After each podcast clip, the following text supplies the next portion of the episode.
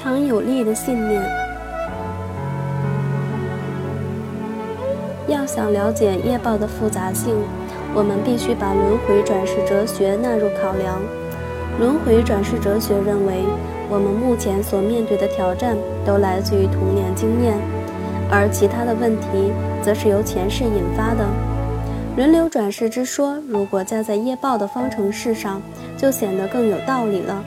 它可能是个强有力的信念，特别是当你面对众多无法解释的阻难时。至少轮回转世之说是值得观察的一种可能性。第二种很有帮助的信念就是，没有所谓的意外或凑巧之事，发生的任何事都不是别人的过失或错误。我们每个人都是全球同谋的一份子。从某个层面上来说，我们选择参与了这场生命之舞。事实上，我们都是热情的参与者，认同了眼前所展现的事件。我们可以在任何时机选择走出此一模式，但是要做到这一点，我们需要摄入其中，并且对宇宙语言敞开敞开心脑。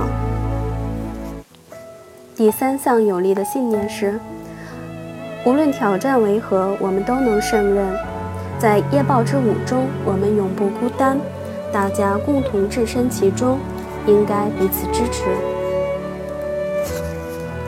怀疑业报法则与轮回转世的人，请扪心自问以下的问题：如果我接受轮回转世的可能性，有有何损失呢？答案是没有。不接受业报法则，只意味着生命中没有目的，而显示出你的无能为力。在这种情况下，你的经历只是漫无目标的一连串事件，而你根本无法控制什么。再也没有比你现在所做的事更能伤害你自己的了。就另一个方面来说，如果轮回转世真的存在，你就会从善用它的法则当中得到极大的注意；如果它没有帮助，你也会因为试着接受它而变成了一个更好的人。为自己做决定的方法之一，就是实行一套只会令你成功或打平的计划，至少花一年的时间。试验一下业报法则的真实性、确实性，然后你将会知道，你已经给自己机会重拾自己的创造力。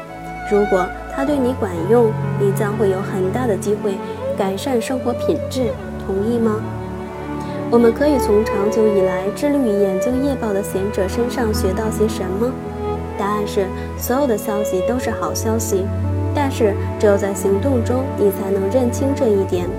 尽管日常生活展现了业报的众多可能性，我们仍需掌握几项基本的观念，以便更了解业报是如何跟我们的选择互动的。